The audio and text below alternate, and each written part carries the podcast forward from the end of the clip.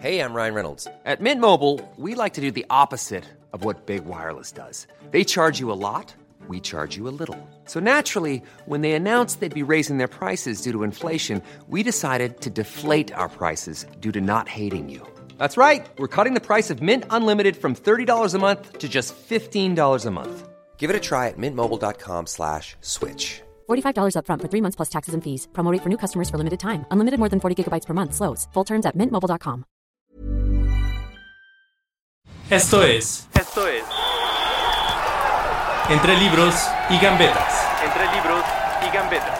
¿Qué tal amigos? Bienvenidos a Entre Libros y Gambetas, este espacio creado desde Penguin Random House para recordar las grandes hazañas de nuestros ídolos, de nuestros héroes de juego. Y hoy tenemos al autor por excelencia en hacer recordar a todas estas figuras. Tres idiomas, coberturas en los eventos deportivos más importantes, el rey Midas de la cultura porque todo lo que toca se convierte en información, sinónimo de historias, Alberto Lati. Con esa presentación, Diego, ya que te digo, muchísimas gracias. Es un placer estar contigo. Muchas gracias, Lati. Qué gusto tenerte por acá en, en este programa Entre Libros y Gambetas. Oye, Lati, cuéntanos un poquito, ¿cómo es que empieza tu, tu desarrollo con la literatura, con los libros y con el deporte? ¿Qué llega primero? A ver, al igual que todos estos grandes deportistas que he incluido en mi libro Genios de Qatar, antes en 100 Genios del Balón, en 100 Dioses del Olimpo, mi historia con la lectura y con el deporte comenzó cuando, cuando yo era niño, Diego. Eh, sobre todo que yo quería jugar fútbol, pero no lo jugaba muy bien, y que entonces mi pasión pasó de patear la pelota a contar historias sobre la pelota. Yo a los 5 o 6 años ya quería ser eh, comentarista deportivo, y como a los 9, 10 años, disque escribí, solo disque, mi primer libro de fútbol, que más bien era ir copiando datos de revistas para hacer la historia de los mundiales. Así que digamos que letras y balones desde muy pronto estuvieron ahí en mi vida rebotando intercambiablemente. ¿Y hay algún recuerdo que tú eh, tengas como muy presente o claro de cómo, cómo inicia este tema de la literatura? O sea, algún libro, algún autor, algo que tú digas, aquí fue donde descubrí que también soy un gran lector. Eh, fue en la adolescencia, claro, desde niño mi padre me acercó mucho a autores como eh, Dumas, autores como Julio Verne, pero sobre todo en la adolescencia, cuando empecé a descubrir las posibilidades que tienen las letras, posiblemente con las voces narrativas de Carlos Fuentes, los juegos que hace, posiblemente al acercarme a Rayuela de Cortázar, viendo cómo todo puede ser un juego interminable y cómo las posibilidades de las palabras, las posibilidades del lenguaje, las posibilidades del querer contar. Y a partir de eso, cuando vi que hubo unos cuentos de fútbol a cargo, la compilación de Jorge Valdano, aparecía por ahí, por cierto, Juan Villoro y muchos grandes escritores más, entendí que había un gran camino en el que podíamos amalgamar cultura y deporte. No solo podíamos, casi teníamos la obligación, porque una crónica nunca va a estar completa si la dejamos solo con ciertos campos. Hay que buscar los 360 grados para ir y regresar en un círculo. ¿Cómo puede alguien como tú en, en, este tipo de historias tener al deporte como el eje central y tener a la audiencia cautiva? Porque al final tu, tu lectura es muy ecléctica, ¿no? Y es algo que a mí me gusta mucho. Es, es eh, para niños, pero es para mujeres, pero es para adultos, pero es para deportistas. Todo mundo puede estar involucrado en Es que en son libros que se disfrazan de ser de deportes, pero van más allá, son sobre la vida. No dije que sean buenos o sean malos, no me corresponde a mí decirlo. No tendría yo la petulancia de decir es que mi libro tiene... No, no, no, pero para nada. Invito a la gente a que lo lea y lo descubra y genere una opinión, ¿no? A través de, a través de eso. Pero son historias en las que lo de menos es si en 100 dioses del Olimpo era salto con pértiga, o era voleibol de playa, o era atletismo, o era natación, o en 100 genios del balón era un futbolista de inicios del siglo XX en Brasil, con resabios todavía de racismo como Friedenreich en aquel momento, o en la Guerra Civil Española como Ricardo Zamora, o en la actualidad en genios de Qatar un futbolista en una esquina de África como Sadio Mané, una aldea perdida al sur de Senegal, frontera con Guinea-Bissau, o alguien en la guerra de Liberia como Alfonso Davis, o alguien en, cerca de la frontera de las dos Coreas como Hyun Min Son. No importa eso, son historias de perseverancia. Y no importa si es con balón o sin balón, son historias de supervivencia. Y no importa qué fue lo que contribuyó a esa supervivencia, son historias de cumplir sueños. Y no importa cuáles sean los sueños, son historias de fe, son historias de resistencia, son historias de ir al frente, son historias de levantarte de todas. Por eso yo creo que tanta gente tan diversa se acerca a estos libros, ¿no? Eh, el máximo halago que yo puedo recibir es cuando me dicen, es que mi hijo no leía libros y desde que se acercó a tal libro tuyo, me lo dicen ahora con genios de Qatar, ya estoy viendo qué más le puedo conseguir. Y no paren, como papás tenemos que seguir. La lectura es el mejor regalo que podemos dar. La lectura nos demostró la pandemia cuando estábamos encerrados. Era la única manera de seguir viajando o seguir saliendo o de seguir conociendo y seguir experimentando y no quedarnos cautivos, no quedarnos presos. Todo eso tiene la lectura y es un vicio. Y si podemos legar este vicio, es el mejor o el único bueno de los vicios, estoy convencido. Genios de Qatar, insisto, un artículo de colección para esta época navideña, para todo este porvenir eh, de- del Mundial. ¿Quiénes están? ¿Cómo es que seleccionas a estos grandes Uy, atletas, con muchos problemas, Diego. A ver, primero, en 100 genios del balón ya aparecen los 100 mejores de la historia para mí. Entonces ahí ya vienen Cristiano Ronaldo, Lionel Messi, ahí ya viene Luka Modric. Entonces no están en este libro. ¿Por qué no están? Y muchos me dicen, pero ¿cómo no está Messi? Porque me parece que es justo compartir más historias. Me encantaría a mí poner a Messi en cada libro. ¿Lo merece? Hombre, se merece estar en toda la biblioteca, claro. Y a Cristiano pero al mismo tiempo creo que tenemos que compartir más historias e inspirarnos con más personajes. Por eso fue esta decisión, entendiendo que son parte de la misma colección y que buena parte de los que leyeron 100 genios del balón se acercan ahora a genios de Qatar. Por eso fue esta decisión. ¿Cómo elegí a los que aparecen? Con mucho pesar. Porque hubo historias que escribí de algunos que no calificaron a la Copa del Mundo. Ya tengo escrita la de Riyad Mahrez, ya veremos si se ocupa. La de Mozala, ya veremos si se ocupa. La de Donnarumma, el portero italiano, ya veremos si se ocupa. Eh, pero yo tenía que hacer un examen de conciencia para ver con quiénes me quedaba. Y desafortunadamente yo siempre lo repetiré. Es un hecho que son genios todos los que están. Y es un hecho que no todos los que existen aparecen porque no había lugar para todos y porque así es esto, ¿no? Dentro de estas historias, ¿hay alguna que tú digas se puede relacionar conmigo o yo veo ciertas cosas eh, parecidas con mi historia de vida? En todas podremos encontrar algo. Porque hubo rechazo, porque hubo que adaptarse a circunstancias, porque hubo afán de supervivencia, porque hubo que aferrarse, porque hubo apoyo familiar, porque hubo una persona que creyó en nosotros cuando los demás no creían en nosotros.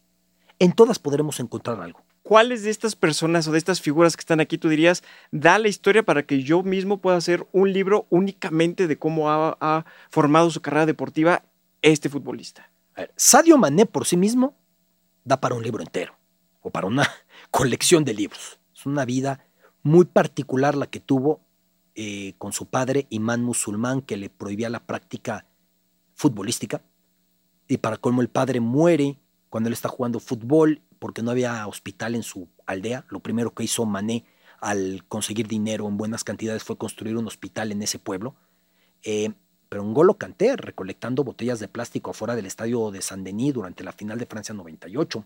Y Memo Ochoa sentado en la banqueta esperando a que su papá regresara de México, donde pasaba toda la semana para solo ir el fin de semana con su familia a Guadalajara para jugar fútbol con él. Yo tengo esa imagen de un niño con rulos esperando que llegue su papá y me conmueve profundamente. Y luego la mudanza de Memo a la Ciudad de México y que gracias al fútbol evitó el acoso escolar, el bullying, porque tenía acento tapatío.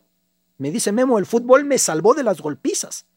Eh, Alfonso Davis y su familia eh, que tuvo que dejar la guerra en Liberia, él mismo me contó la historia, que su papá pensó, o vivo con una pistola en la bolsa, o me voy a otro lugar. Y fueron a un campamento de refugiados bajo condiciones paupérrimas hasta que consiguieron ser reasentados en Canadá. Y como estas historias, Robert Lewandowski con la muerte de su padre, que le había puesto Robert porque buscaba un nombre muy neutro para que fuera estrella internacional, quizás si le ponía un nombre más polaco como Boxie o Krzysztof o algún nombre así, no hubiera funcionado tan bien.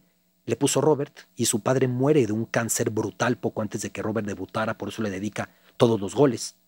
O la madre de Vinicius que lo llevaba en transporte público a mitad de camino porque no había dinero para acompañarlo todo. Vinicius se solo a las instalaciones de Flamengo, la madre se quedaba esperándolo cinco horas al día en una sombrita en el caluroso Río de Janeiro a que regresara de entrenar y luego ir juntos de vuelta a la casa con esa devoción y esa entrega a su padre electricista, son historias que a mí me cautivan profundamente. Las lágrimas de Kylian Mbappé la primera vez que Mbappé jugó en un estadio más o menos grande y le dio pánico escénico y su madre lo tranquilizó. O Karim Benzema, que siempre fue muy molestado. Decían que tenía sobrepeso. Era el único musulmán en un colegio católico de Lyon. Su padre hizo esto para que se adaptara, siendo hijo de argelinos, a la cultura francesa. Y que cuando va a debutar, la típica, dicen, oye, de unas palabras, tú vas a debutar. El común que hubiera dicho, gracias porque me han apoyado, gracias al entrenador. Gracias. Él dijo, les voy a quitar su lugar. ¿Eh? Les voy a quitar su lugar. Y se los quito. Si tú pudieras hoy entrevistar al deportista que tú quisieras, al futbolista que tú quisieras, del año que tú quisieras, ¿a quién sería? Hmm, qué excelente pregunta. Tuve la suerte de entrevistar a grandes figuras de todavía cracks de los años 50, como Di Stefano, como Ramón Copá, como Jules Fontaine, luego Pelé o Eusebio. Entonces, tiene que ser anterior a eso. Muy posiblemente, yo te diría, eh, Fritz Walter, el alemán, que viene en 100 genios del balón. Porque fue hecho prisionero en la Segunda Guerra Mundial, ya iba camino hacia Siberia, tuvo la suerte de que su convoy parara en un punto por ahí entre Rumania o algún lugar por ahí, y que lo reconociera un guardia húngaro por un partido que había disputado contra Hungría, y que eso lo salvara, y que luego le ganó Hungría a la final del 54. Las vueltas del balón. Probablemente Fritz Walter es un personaje que me apasiona mucho, pero como él, Matías Sindelar, que también viene en 100 genios del balón, me estoy yendo muy lejos porque los actuales tengo la fortuna que los he conocido a la mayoría. Eh, eh, el caso de Matías Sindelar, que se negó a jugar para la Alemania que había absorbido a Austria con la Anschluss, con la anexión de 1938, incluso hizo una burla al palco de los jerarcas nazis en un partido de la conciliación entre Alemania y Austria antes de unificarse, y que luego murió bajo muy dudosas circunstancias en su apartamento en Viena, quizá eh, producto de la Gestapo por negarse a jugar para la Alemania nazi. Claro, ¿y qué les preguntarías? Uy, hay mucho que preguntar. No, no, So- no, no, imagínate tú, ¿no? Claro. Y empezando por cómo era el fútbol en el que, en el que se criaron. No, por supuesto. Y ahora yendo al tema de la literatura, ¿a qué escritor te gustaría entrevistar? De los actuales, a Javier Marías, porque además es sumamente futbolero, pero estoy convencido, nadie escribe en español como él. O sea, si no gana el Nobel, otra vez el Nobel se estará traicionando a sí mismo. En habla inglesa, a J.M. Coetzee, el sudafricano, porque comparte como nadie puede compartir lo que ha supuesto la segregación, el rencor, la paranoia, con una capacidad humana única o de revelarse ante sí mismo con un libro como Diario de un mal año, ¿no? en el que escribe con la hoja dividida en tres, con facetas distintas de lo que está viviendo el personaje. Eh, e históricamente, ahora que me dejas esta pregunta aquí colocada, pues quizás Sor Juana. Me encantaría, me hubiera encantado. Digo, ya que me abres la puerta de tantos siglos, ¿no? Yo, yo, yo entro. ¿Hay algún deporte que tú practiques o que te guste practicar además del fútbol? Sí, bueno, disfruto hacer de- deportes, aunque los hago muy mal, y me gusta correr, porque además corriendo llegan muy buenas ideas. ¿no? Hay veces está trabado, sobre todo con mi novela, con Aquí Boria, había capítulos que estaban trabados y que encontraban la salida del callejón cuando yo estaba corriendo. ¿Tú qué lees normalmente? Si Alberto Lati va en un avión o, o está en su casa descansando. Yo me- a mí me ¿qué- encanta leer novelas. Yo me seguiría leyendo novelas con todo respeto a la no ficción. Claro, si es de Kapuczynski, desplazo cualquier novela para leerlo, ¿no? Eh, varía mucho. Soy muy ecléctico. Disfruto mucho a autores de cualquier confín y el trabajo me va dictando mucho lo que tengo que leer. Ahora estoy leyendo a muchos autores árabes. Eh, en la cobertura japonesa leía mucho autor japonés, en la rusa mucho autor ruso. También lleva un- una influencia, un impacto muy obvio de, de lo que estoy en el momento preparando como cobertura. Pues muchísimas gracias, eh, Lati. Bienvenido a Entre Libros y Gambetas y qué honor poder tenerte en, en este espacio. Es un privilegio y ojalá que Genios de Qatar cumpla con lo que esperan y les demuestre que no hay mundo más apasionante que el de las letras. Y si lo juntamos con la pasión más explosiva que es el fútbol, creo que esto está hecho. Totalmente, y de verdad los invitamos a que compren el libro Genios de Qatar. Está ya en todas las librerías disponibles. También está en sitios web. Si quieren, pueden entrar también a nuestro sitio web y con mucho gusto adquirirlo. Entonces, pues, Lati, muchas gracias. Un placer, Diego. Saludos a todos. Un abrazo. Esto fue Entre libros y gambetas. Entre libros y gambetas. Imagine the softest sheets you've ever felt. Now imagine them getting even softer over time. That's what you'll feel with Bowl and Branch's organic cotton sheets. In a recent customer survey, 96% replied that Bowl and Branch sheets get softer with every wash. Start getting your best night's sleep in these sheets that get softer and softer for years to come. Try their sheets with a 30-night guarantee. Plus, get 15% off your first order at bowlandbranch.com. Code BUTTERY. Exclusions apply. See site for details.